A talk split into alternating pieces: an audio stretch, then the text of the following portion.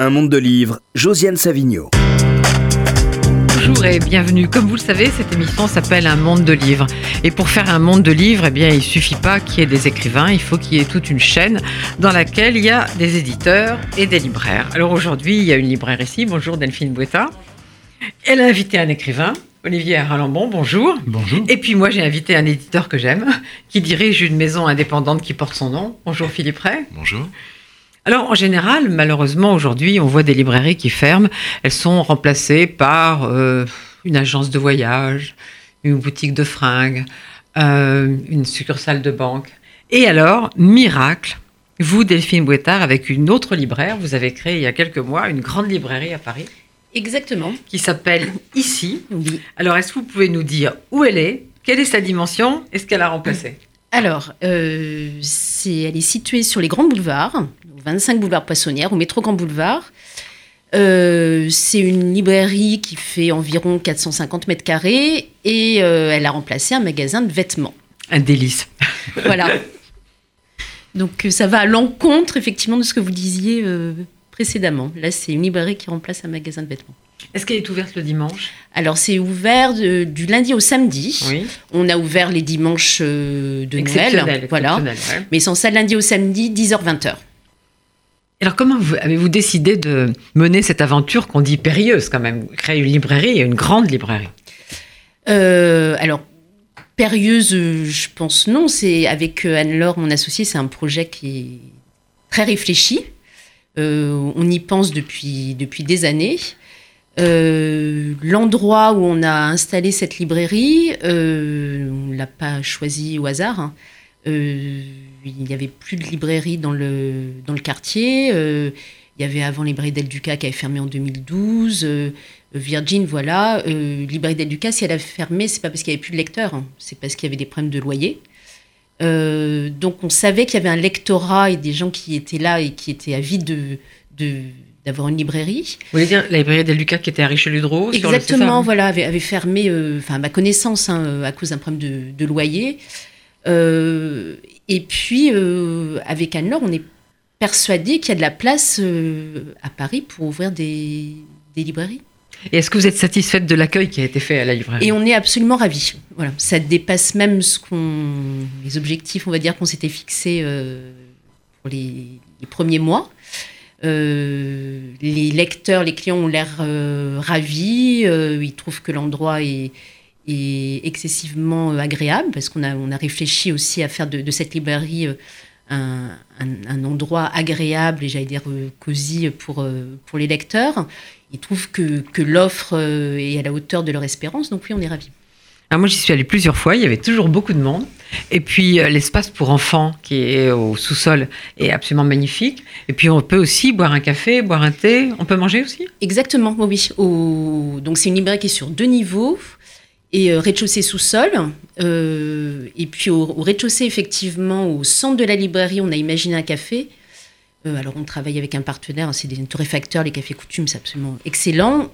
Il y a aussi des pâtisseries et puis quelques plats à consommer sur place ou à emporter. Et, puis, on a aussi imaginé dans cette librairie des espaces où les lecteurs peuvent se poser. Donc, euh, il y en a au rez-de-chaussée, il y en a aussi au sous-sol, dans l'espace jeunesse, justement. euh, il y a une cabane avec des coussins Mhm. où, où les enfants peuvent, euh, peuvent, se, peuvent rester et, et bouquiner. Enfin, moi je suis pas enfant mais j'y suis allée quand même. Et puis euh, euh, c'est, euh, j'ai mis sur Instagram et, et sur, et, et sur Twitter la, la vitrine que je trouve très belle, mais j'ai pas trouvé de photo assez grande pour pouvoir la montrer ici à la caméra. j'ai- j'ai- sur, mon téléphone, mais j'ai pas de photo. oui, on peut voilà. pas, on peut pas y arriver. Alors, je suppose que vous organisez aussi des débats et des dédicaces. À Oui. quelle fréquence? Alors, c'est le début, là. donc, aujourd'hui, on, on en fait deux, voire trois par semaine, je pense, un peu, un peu trop, euh, voilà, parce qu'il faut aussi qu'on réussisse. euh, les clients, c'est difficile à Paris de solliciter euh, les Parisiens trois soirs par, semaine, voilà. Donc, et aujourd'hui, on fait des rencontres aussi bien avec des, écrivains euh, pour la jeunesse, euh, des auteurs de romans, euh, des auteurs en sciences humaines, voilà, dans les et puis, par exemple, le 30 mars, on reçoit Roberto Alagna. Il vient de sortir un ouvrage et il fera une dédicace en France et, ce sera dans la librairie. Donc moi qui suis fan d'opéra, je suis absolument ravie de cet événement très chic, très, on essaiera d'y aller quand même. Alors, Philippe Ray, je sais que cette librairie n'est pas très loin de votre bureau, donc je suppose que vous y passez souvent, et qu'en plus vous connaissez Delphine Bouettard depuis longtemps et que vous savez qu'elle est extrêmement compétente dans son domaine, ce qu'elle ne dira pas, mais vous, pouvez le dire. Oui, je l'affirme. Euh, Delphine, je la connais depuis qu'elle dirigeait la librairie Virgin sur les Champs-Élysées, avec beaucoup de compétences. On avait même monté à l'époque une très belle signature mm. euh, de Joyce Carol Oates.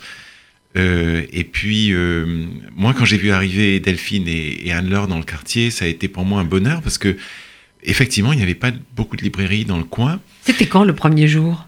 Le 26 octobre. Le vendredi 26 vendredi octobre. 2018. octobre. Le vendredi 26 je me octobre. Je me suis précipité ce même jour. Oui.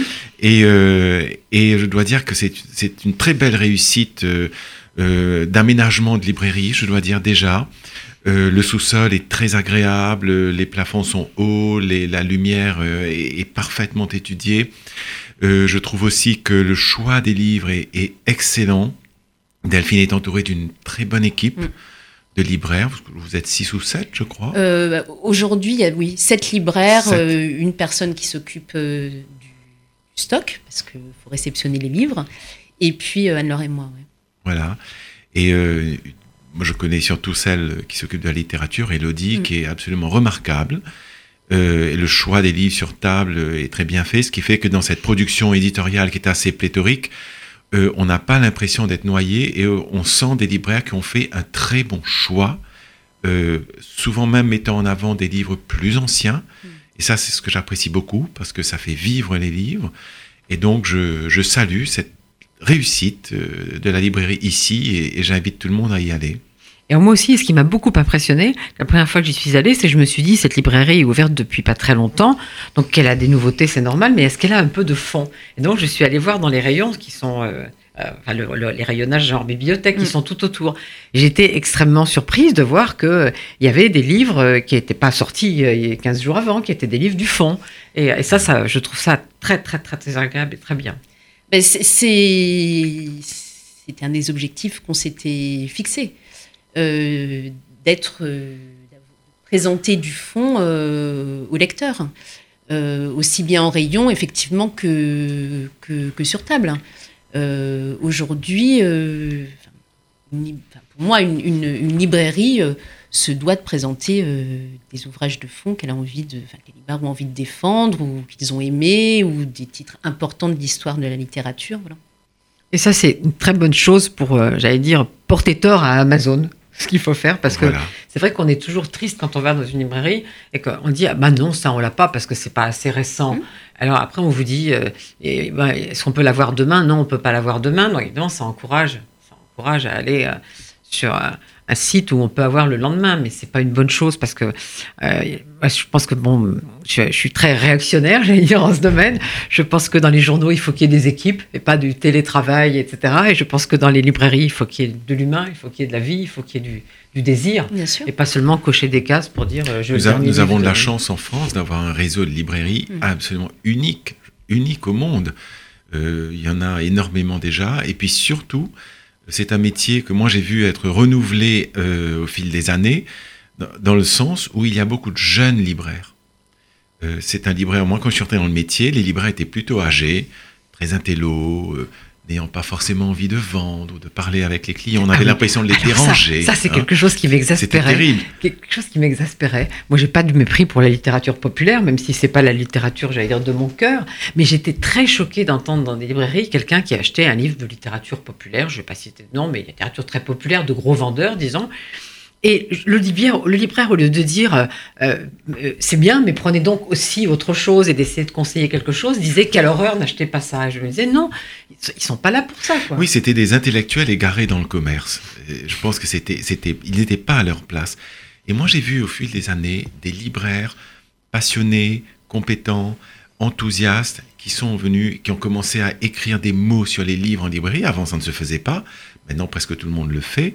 Et heureusement, comme ça, on, voit vraiment ce que les libraires ont aimé. Et, euh, et moi, je, je, je, suis très à l'aise dans, dans, ce milieu euh, de la librairie aujourd'hui en tant qu'éditeur, parce que on sent que ce qu'on produit, ce qu'on publie, est souvent salué, aimé. On a des retours de libraires, ce qui ne se faisait pas non plus avant. Donc ça, c'est, je trouve, une très grande avancée. il faut protéger ce réseau de librairies et les pouvoirs publics qui font mm. déjà pas mal de choses. Mais je dis à tout le monde, allez en librairie, allez en librairie et effectivement, euh, euh, essayons d'éviter euh, les géants. Ah mais RCJ est le bon endroit parce que RCJ est écouté par des gros lecteurs, on le sait. C'est un public de lecteurs qu'on a ici. Et mais Delphine Bouettard, tout de même, il y a cette énorme production qui est difficile à gérer. Tout de même, vous parliez de quelqu'un qui gère le stock, parce qu'il y a aussi la question des retours, Bien des sûr. choses qu'on. Mais après le le, libraire passe son temps à dire non dire non, ce titre-là, euh, je ne le prendrai pas. Voilà, il, dit plutôt plus de fois non que, oui, vu justement la production absolument euh, euh pléthorique. Donc c'est un engagement. Quelquefois il se trompe, quelquefois il passe à côté d'ouvrages. Euh, puis bah, il, on entend parler après. C'est comme dans les journaux. C'est comme dans les journaux. Parfois, on, ne critique pas le tel livre et on a tort. Mm. Moi, j'avais toujours, quand j'étais au monde des livres, j'avais toujours un, moment vers le mois de mai où je disais à, toute mon équipe, il faut, qu'on regarde les remords qu'on a. il faut absolument qu'on parle de ces remords avant, avant l'été pour essayer d'encourager les, lecteurs à aller les chercher. Voilà, donc ça, ça, ça arrive, mais, mais le, le doit faire des choix. C'est indispensable. Enfin, ça, euh, j'ai d'un point de vue gestion, déjà, il, met son, entreprise en péril. Et puis d'un point de vue aussi euh, commercial, parce qu'il doit euh, euh, essayer de guider le, le, le, lecteur, euh, comme disait Philippe tout à l'heure. Alors Delphine Bouettard, quand je vous ai invité pour cette émission, je vous ai demandé d'inviter à votre tour un écrivain que vous aimez. Et alors c'est Olivier Aralambon. Je dois avouer que j'avais pas lu, l'avais pas lu, bien qu'il ait publié un livre chez Alma avant celui-ci. Celui-ci s'appelle Le coureur et son ombre aux éditions Premier Parallèle. Et je l'ai beaucoup aimé. Donc on va en parler. Mais enfin d'abord c'est quand même à vous de jouer. Pourquoi Olivier Aralambon et pourquoi ce livre? Euh, Alors, euh, déjà pour revenir sur ce qu'on disait, c'est un livre qui est paru il y a deux ans. Voilà, il y a deux, ans. Donc, on, ne parle pas de nouveauté, on parle d'un ouvrage de, fond. Hein.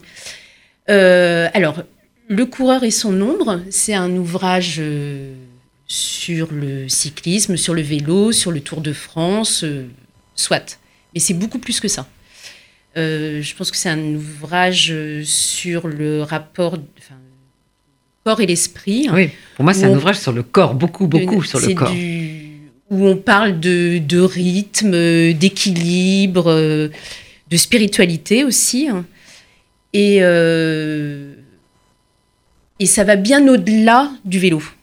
Moi, je pense que mon pire cauchemar, c'est le vélo et le cyclisme. Donc, je ne serais pas allée spontanément vers, vers ce livre. Et c'est un ouvrage absolument remarquable, servi par une plume, euh, pour moi, époustouflante. Oui, c'est très bien écrit. Et moi, c'est pas du tout le, cyclisme, le, mon, pire cauchemar. Mais ce que j'ai beaucoup aimé dans, dans ce livre, c'est la manière dont vous, Olivier Aralambon, dont vous parlez euh, du corps, du corps du coureur. On voit, en effet, on les voit souffrir le martyr sur ces routes du Tour de France. Et on a l'impression que c'est des espèces de, comment dire, de forçats, de bêtes et au contraire, vous montrez que c'est totalement aérien. Oui, je montre que c'est une que, le, le, talent des, coureurs cyclistes euh, ressorti à une forme de délicatesse qui est beaucoup passé sous silence parce que euh, peut-être pour des raisons, comment dire, de, en raison d'une certaine pauvreté du discours, quelquefois c'est et puis aussi à cause d'une tendance très prégnante et très générale qui consiste à réduire la performance à une série de chiffres et, à, la mesure du corps. Or, euh, le, vélo s'y prête particulièrement, je pense, à cette mécanisation de, l'effort parce que, enfin, elle est très tentante parce qu'on imagine le, corps du cycliste étant euh, enchaîné d'une certaine façon enraciné, à, engrainé à sa machine. On, imagine que le vélo fait même plus que suggérer le geste, qu'il le dessine et qu'il n'y a rien à faire, qu'il suffit d'appuyer, c'est-à-dire de produire une forme d'énergie euh, musculaire brute à la façon d'un moteur thermique pour avancer. évidemment, c'est un aspect euh, des choses euh, incontestables et puis dont, comment dire, dont, la culture est intéressante du point de vue des techniques d'entraînement. Mais heureusement, ça ne se, limite pas à ça. C'est-à-dire que dans, cet espace fixé par les points d'appui sur le vélo, c'est qu'on pourrait les trois, trois entraves, il y a un espace de liberté qui se dessine. Et puis, il y a toute une série de, de micro-mouvements dont, je m'amuse à dire, c'est une formule assez pratique, mais qui sont si délicats qu'il y, a quelque part un lieu dans le corps où la, subtilité, la délicatesse ou la ténuité des mouvements s'adosse à la disposition d'esprit. C'est-à-dire que... Euh, alors, oui, dans, le, dans, le, livre, je prends, mais c'est vrai de, toutes les spécialités du cyclisme. Je prends l'exemple des, des, pavés. pour, être rapide à vélo, il faut, faut non pas affronter brutalement la difficulté, la résistance ou, la douleur, il, il, faut faire en sorte de la d'en définir les contours, d'en connaître les contours, d'apprendre à les connaître et, euh, et, à, les, et, caresser. Pour les, pour les, c'est une histoire d'évitement. Voilà, c'est-à-dire que de, la même façon qu'un qu'un coureur sur, sur, la piste d'un vélodrome, quand, quand, il arrive vite dans le virage, est écrasé par la, la force centrifuge. S'il veut, veut garder de la vitesse, il faut qu'il qu apprenne par euh, un, un, ressenti, justement, c'est là mon exercice, difficile à mettre en mots, euh, à, à, éviter d'être euh, anéanti par, par les lois de la physique. Mais vous-même, Olivier Ralambon, vous êtes cycliste? Je l'ai été longtemps, en tout cas, et je, je n'en finis pas de, de, descendre de vélo. non, parce que vous, vous parlez, vous parlez de, oui, j'ai, problème été... de ce qui se passe quand on a été extrêmement performant et qu'on et qu'on vieillit. Et il y a même ce, personnage dans le livre que je trouve tellement touchant, c'était ce vieux monsieur qui ne veut pas descendre de, son, de sa bicyclette au fond et qui, euh, même son, son, cuissard flotte parce qu'il est devenu un, vieux monsieur très maigre. Oui, oui, parce que, parce que la masse musculaire fond avec l'âge, n'est-ce pas? On appelle ça sarcopénie, je crois. Et euh, oui, pour un cycliste, il n'est est pas question d'arrêter. Jusqu'à les, cyclistes qui meurent à vélo sont assez nombreux. Assez nombreux. Je crois, vraiment que c'est toujours c'est une formule, j'allais dire c'est de la littérature. Euh, c'est pratique de, de, de, le dire comme ça, mais il y, a vraiment quelque chose comme un manque dans, dans, le, dans le, schéma corporel qui est, euh, qui est comblé par le, par le, le vélo, qui devient une sorte d'objet comme ça, euh, vicariant. Qui, qui, qui Et vous avez un de ces vélos extrêmement performants, légers, etc., le oui, poids oui. étant calculé, ouais, vous avez un, ça ouais, J'en ai un. Vous en faites tous les jours non, tous les jours, non, je ne devrais pas beaucoup. Je sens le, cauch le, cauchemar de Delphine Mouettard. Ah, mais là, c'est absolument, pour moi, c'est terrible. Non, mais c'est un, un, un, grand plaisir, hein, évidemment. D'autant que, je, évidemment, je ne suis plus lié par aucune nécessité de performance, mmh. euh, quelle qu'elle soit. Alors, néan néanmoins, j'ai une, une, vieille habitude, j'ai des, des, repères et je me, je, me, je me, désole un peu de. Comment dire de, de, la régression de mes, mais, mes pouvoirs de cycliste. moi, j'ai beaucoup fait de, de, pas du tout, pas du tout comme vous, pas du tout sérieusement, mais comme une gamine, quoi. J'ai beaucoup fait de, bicyclette.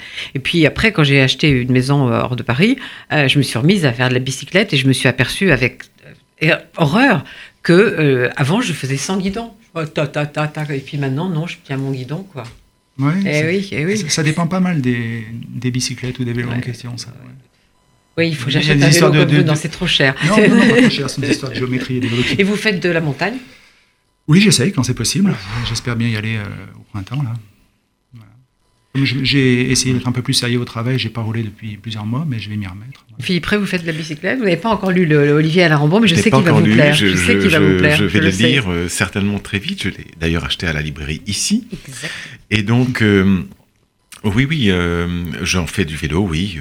Euh, je suis un cycliste du dimanche, ça, très, oui. très, très, très amateur. Et euh, est-ce que j'avais une question à vous poser Est-ce que vous êtes nombreux à avoir écrit chez les cyclistes, à votre connaissance? Bah, Eric Fotorino. Il y a Eric Fotorino, bien sûr. Euh... Il y a Eric Fotorino, il y a, il y a des.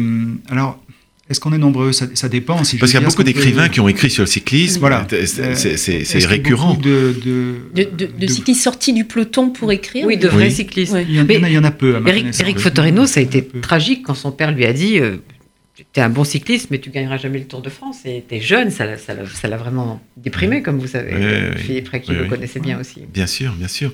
Mais après, il, il, il s'est rattrapé par l'écriture, parce qu'il il a. Il a et puis, il a fait des choses inouïes. Il a, il a fait le Tour de France à 50 ans. Euh, euh, avec une équipe de jeunes, donc ça c'est quand même assez fort. Il a, fait aussi, le, le, il, a fait aussi une course, je me souviens plus laquelle, le Midi Libre. Le Midi Libre, le midi libre, libre, le midi libre. Où il partait un peu avant quand même. Il partait une heure ou deux avant, avant le peloton. Et, et puis, puis, il a refait dix ans plus tard les... avec, ouais. avec une équipe de jeunes euh, cyclistes. Euh, ouais, euh, ils, ont, ils, sont, ils partaient comme ça 24 heures plus tôt Donc quand même faire à 50 ans le vrai parcours du Tour de France.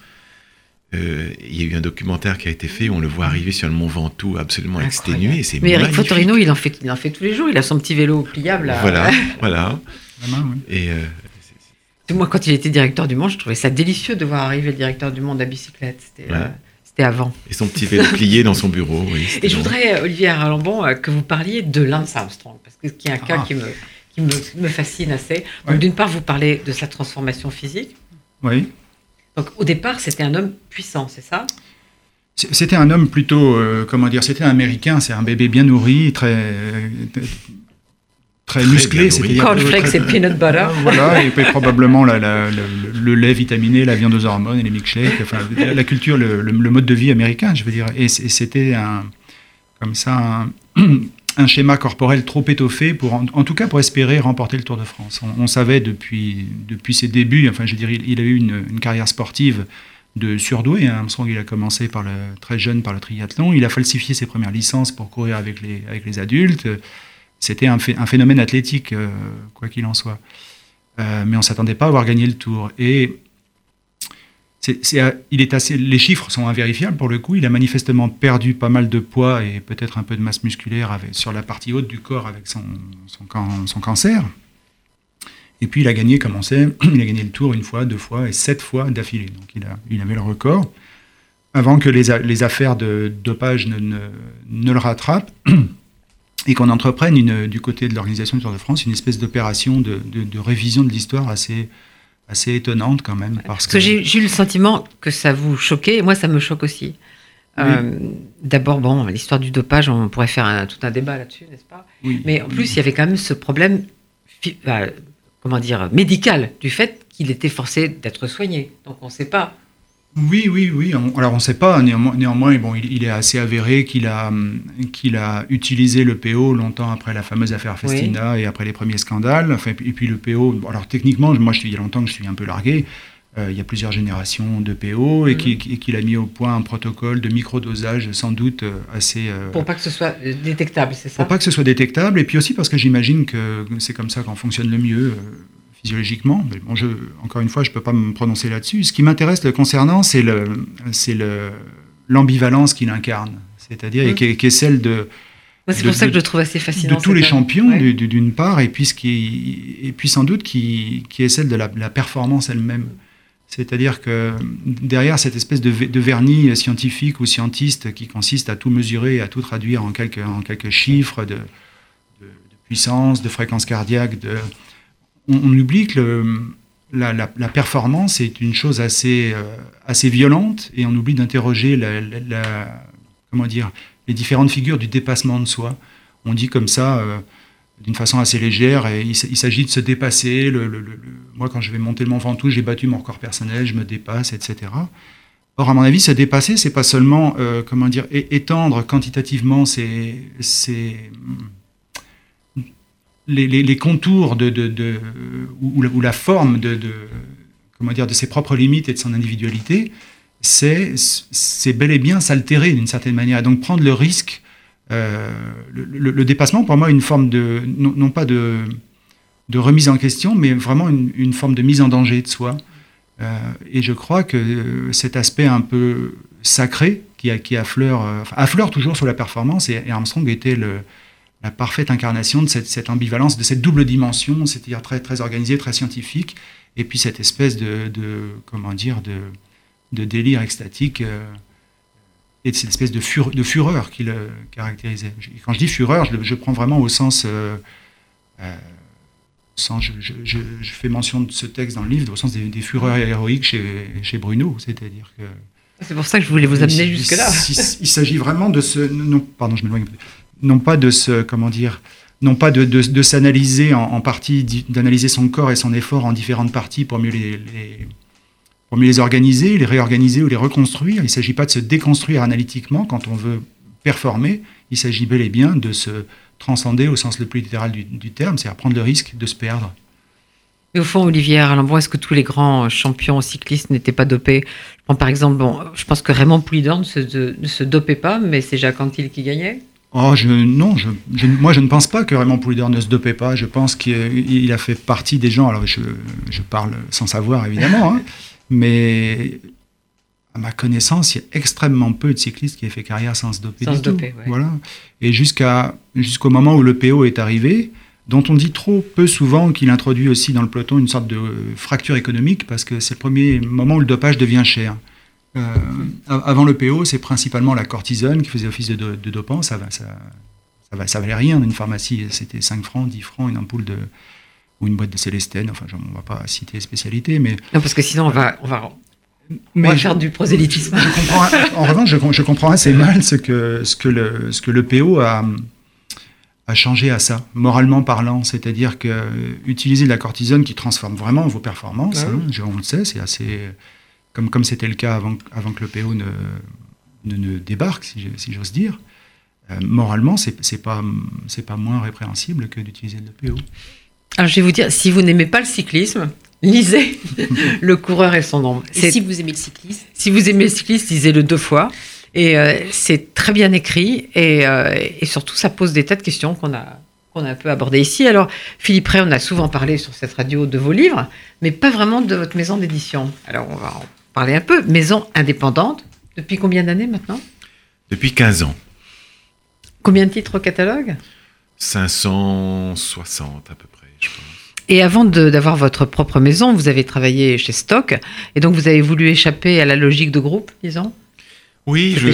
chez- Stock appartient au groupe Hachette, il faut le dire. Voilà, j'avais travaillé une dizaine d'années euh, dans, dans un groupe, euh, et puis euh, je trouvais que les, la production était assez fournie. On publiait entre 10, 15, 20 livres par mois.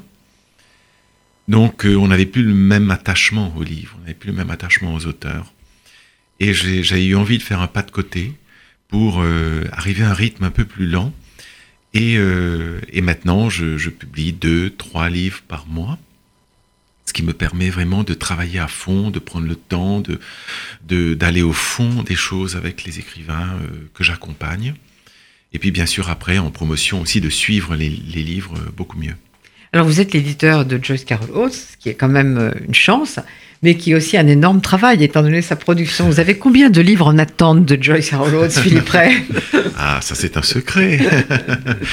non, je. Disons plusieurs. euh, j'en ai plusieurs. Euh, j'en- j'en j'en ai publié plus d'une trentaine, à peu près 30, 35, je crois.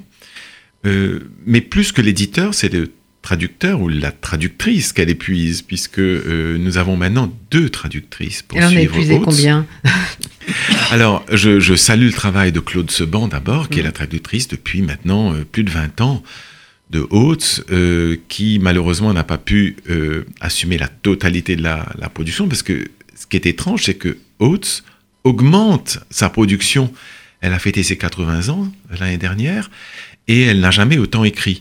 Donc, c'est assez stupéfiant de voir que la traductrice doit être euh, doublée. Donc, nous avons Christine Aucher, qui est une très très bonne traductrice, qui est venue un peu à la rescousse de, de Claude Seban. Euh, Claude Seban, d'ailleurs, cette année, a été mobilisé pendant presque toute l'année par un roman absolument prodigieux que nous allons publier en octobre, qui s'appelle Un livre de martyrs américains sur la question de l'avortement. Il y a les pros et les anti-avortements. C'est un livre qui fait près de 1000 pages en anglais, donc il va faire 20% de plus 20% de plus. Oh là Donc là ça va faire, euh, euh, euh, je pense, selon nos calculs, entre 1100 et 1200 pages. Euh, et c'est un, li- un livre absolument inouï, inouï, et qui touche à un sujet de société très important, qui est la question de l'avortement. On, on voit même en France que ça, ça commence à, à revenir dans, dans le débat public. Aux États-Unis, évidemment, ça, ça allait très fortement et de manière très violente. Donc c'est ce qu'elle raconte dans ce livre, qui se termine par quatre matchs de boxe. Donc ça, il faut être haute pour euh, terminer un, un roman de 1200 pages comme ça. Mais il faut dire qu'elle a fait un livre sur la boxe, qui est, qui est Elle a fait un livre théorique sur Oui. la boxe euh, qui, est, qui est- qui est très beau.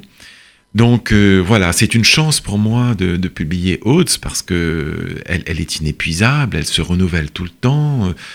Là, nous sortons euh, dans quelques jours une dystopie.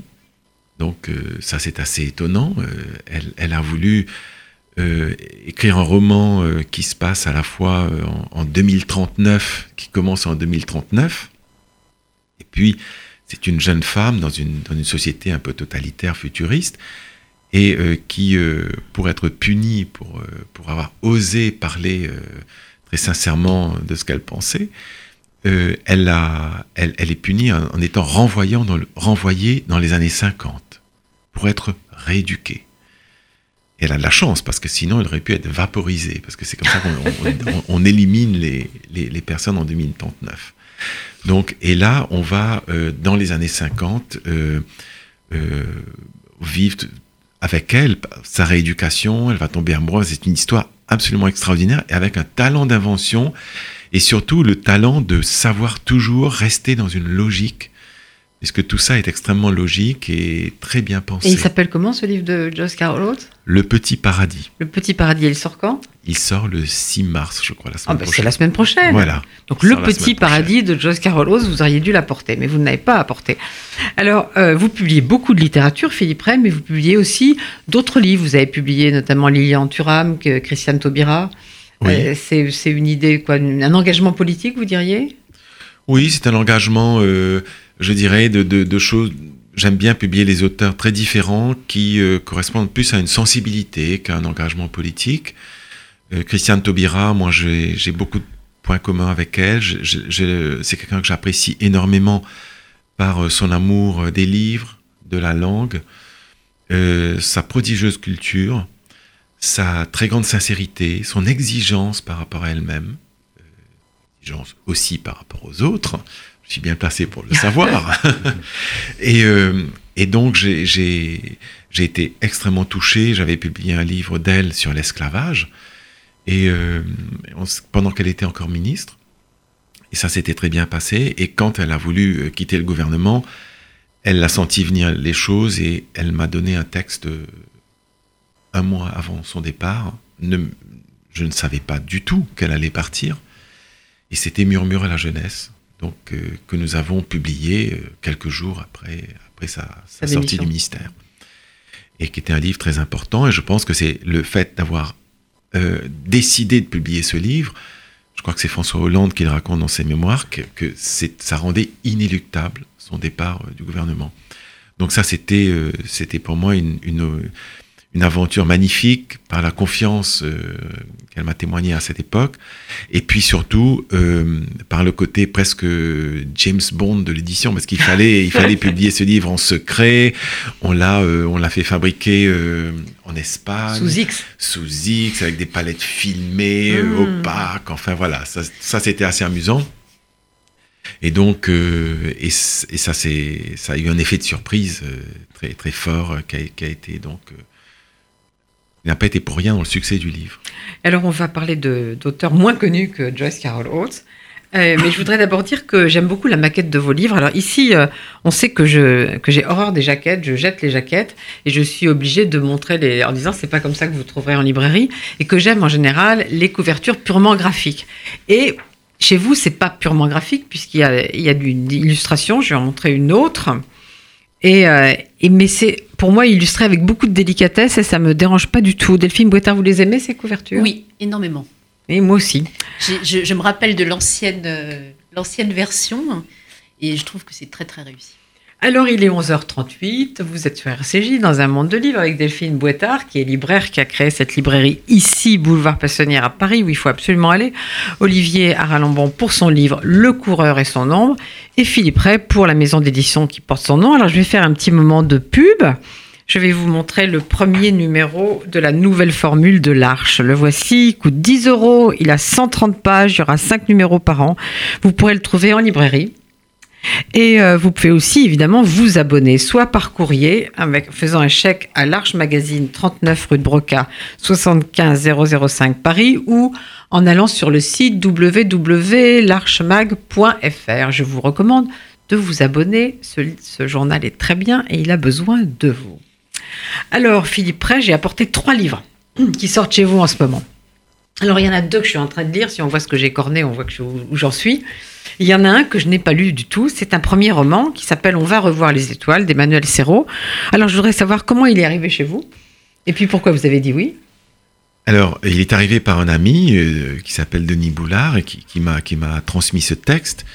Et euh, je l'ai lu euh, rapidement et j'ai été bouleversé par ce texte. Euh, tout d'abord, il traite d'un sujet difficile, qui est le sujet de la fin de vie, c'est-à-dire qu'Emmanuel Serrault raconte, c'est un roman, mais quand même très fondé sur une, histoire vécue, il raconte comment il doit placer ses parents euh, trop âgés dans une maison de retraite. Donc ils peuvent plus rester chez eux.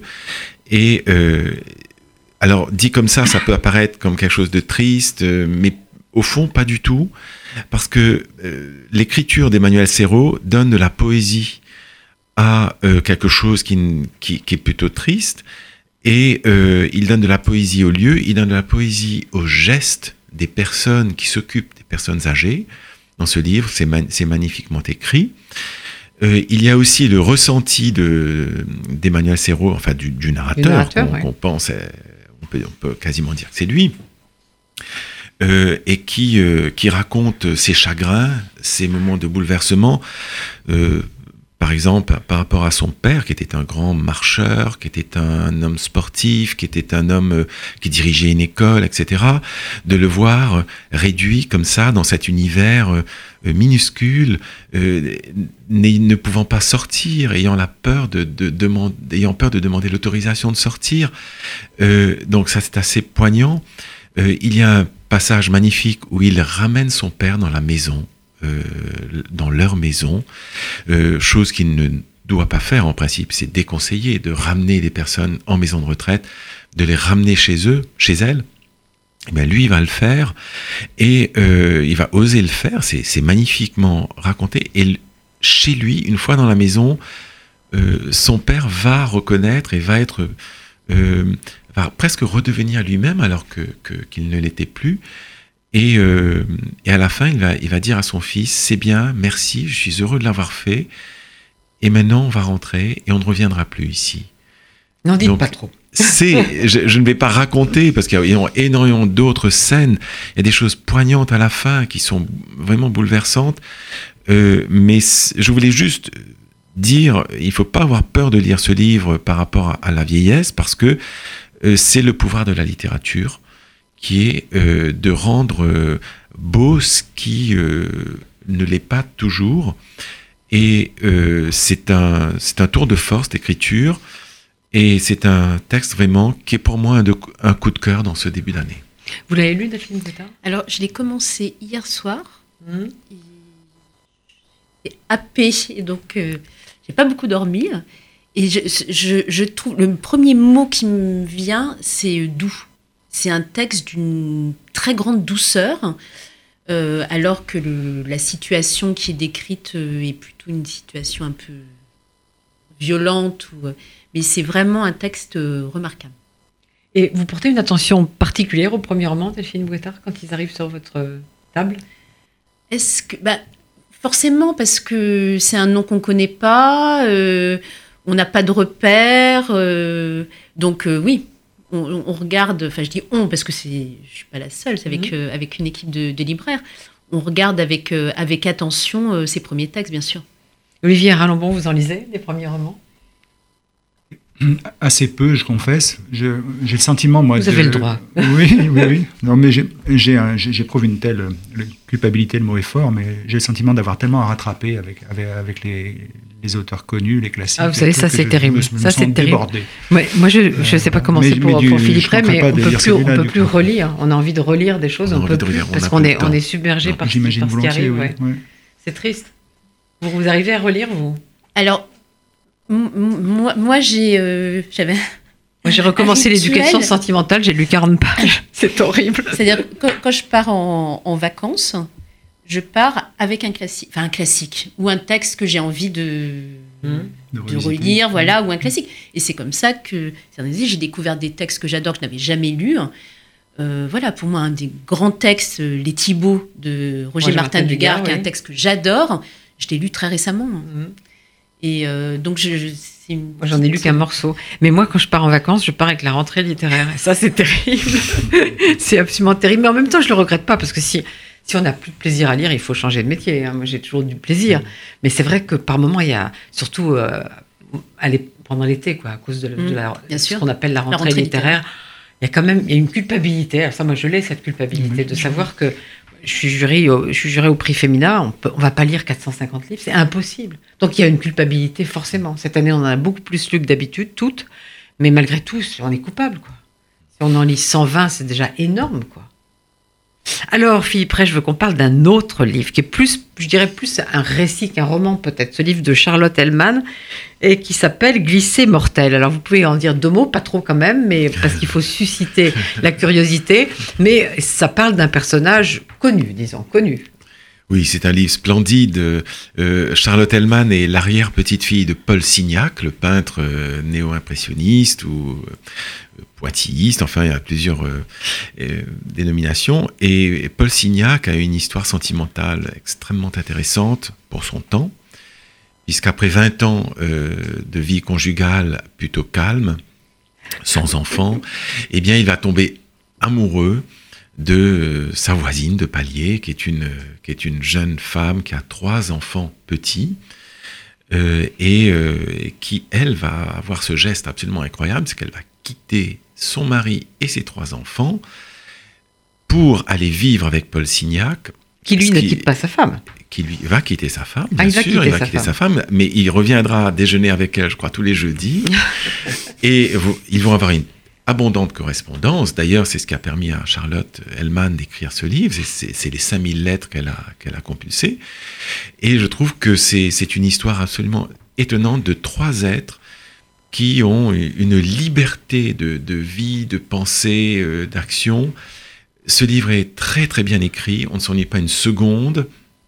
Euh, Charlotte va parler de, de sa recherche personnelle aussi, puisque ce sont des, des- des histoires familiales dont on lui avait très peu parlé. Et elle va, euh, et voilà, elle raconte, elle raconte euh, toute cette histoire d'une audace incroyable pour, on est là au début du siècle. Ah oui, moi je suis pas, Début du je suis pas 20e tout à fait au milieu, mais je trouve, je trouve ce livre fascinant. Vous avez regardé Non, j'ai- je pas pas lu encore. Et alors, il y en a un autre de quelqu'un que je n'avais, dont je n'avais jamais entendu parler. Et ce- ça, je, je suis au milieu à peu près. Et je trouve que c'est un petit bijou de délicatesse. J'adore ce livre. Elle s'appelle Tina Vallès. Et son roman s'appelle La mémoire de l'arbre. Et euh, donc, qu'est-ce que je sais de cette femme? Qu'elle est catalane, qu'elle est née en 1976. Ça, je l'ai appris en, en lisant un petit peu dans le, dans le livre de Philippe Ray qu'elle est rédactrice en chef de Paper des Vidrés, mais je ne sais pas du tout ce qu'est ce journal. Et je sais rien d'autre d'elle, sauf qu'elle fait aussi des traductions. Est-ce que vous en savez plus, vous, Philippe Ray? Pas tellement, je n'ai pas eu l'occasion de rencontrer Tina Vallès, puisqu'elle vit en, Catalogne, mais elle, vient bientôt à Paris. Euh, c'est un roman qui a eu un très gros succès euh, en Espagne. Et c'est un. Je suis très heureux que vous l'aimiez parce que c'est l'histoire d'un vieux grand-père. Je, donne beaucoup dans, les personnes âgées euh, cette saison. Oui, c'est la Mais construction aussi qui c'est- est intéressante. c'est la construction, puisque c'est le- Beaucoup de fragments, de petits, des fragments et tout ça, tout est vu à travers. euh, c'est c'est l'Alzheimer d'un vieux monsieur vu à la travers, à travers son petit-fils de 10 ans.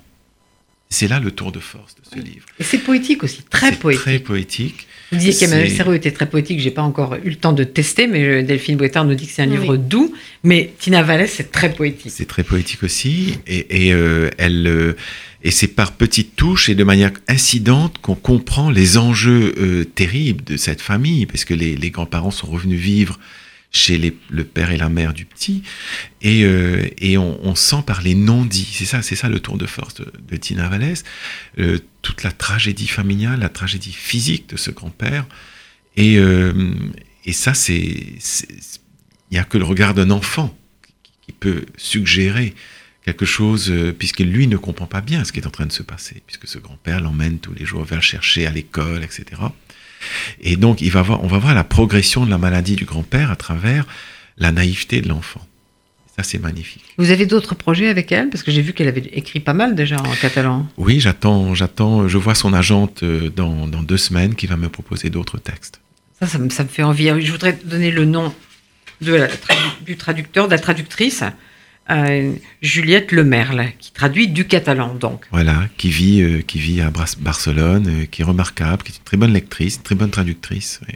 Et, et Tina Vallès n'écrit qu'en catalan.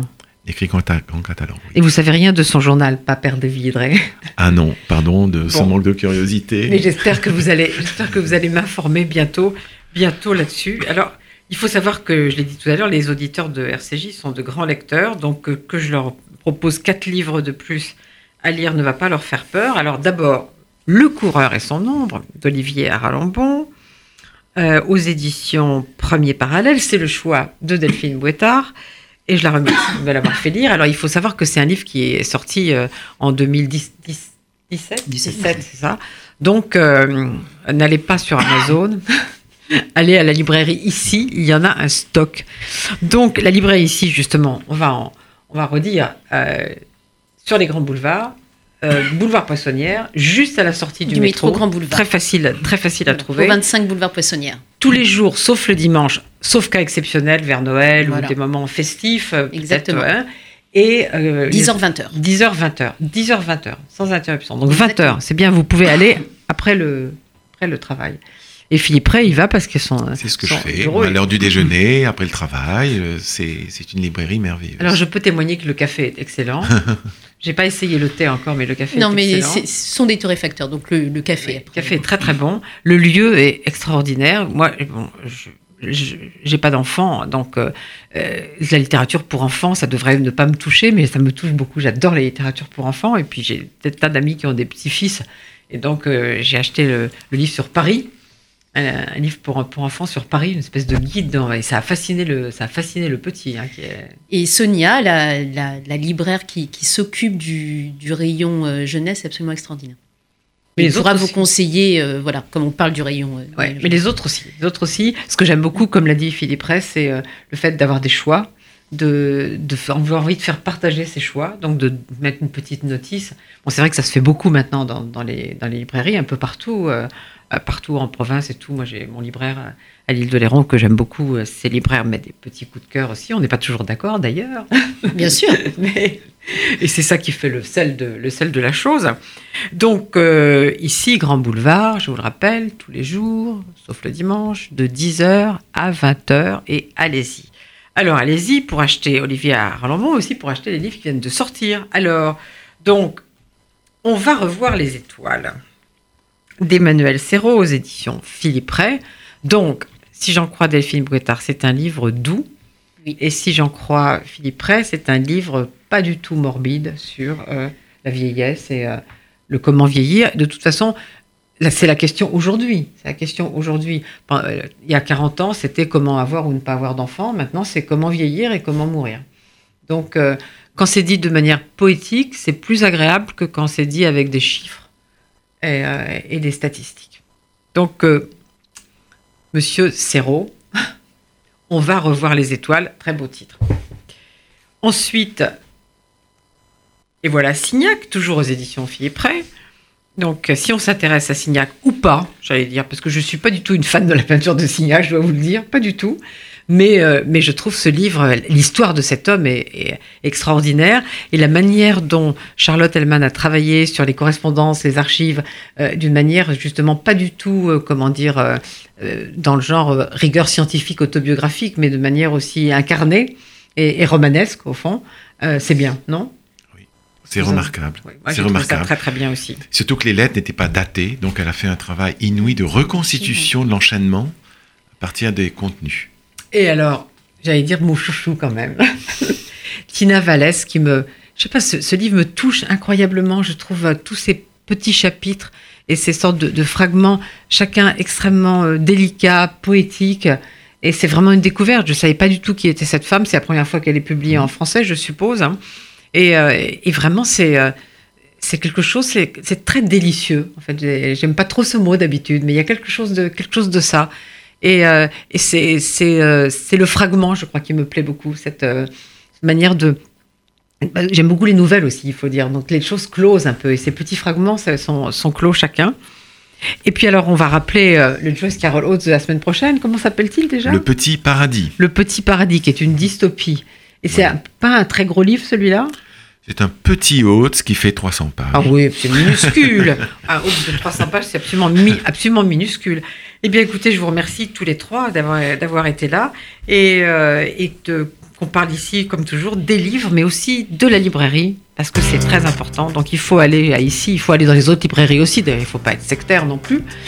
Et puis de l'édition, parce que les éditeurs indépendants, euh, très important. Je Et, et puis je rajoutais Oui, euh, le petit droit, signe à ma consoeur euh, qui a publié Olivier, donc euh, Amélie Petit de Oui. Premier Parallèle, parce que je voudrais qu'on cite son nom à cette émission puisqu'il y a aussi des éditeurs et qui est une éditrice remarquable, euh, intelligente et fine. Et dès qu'Olivier Aralambon qui a- aura fini son livre, il va bientôt paraître aux éditions Premier Parallèle, on pourra en reparler ici. Donc je vous remercie Avec tous les plaisir. trois, je remercie Daniel Tapia pour la réalisation et maintenant le journal de Paul-Henriette Lévy et son invité qui est Serge Moati. Bonne continuation à tout le monde et à- au mois prochain.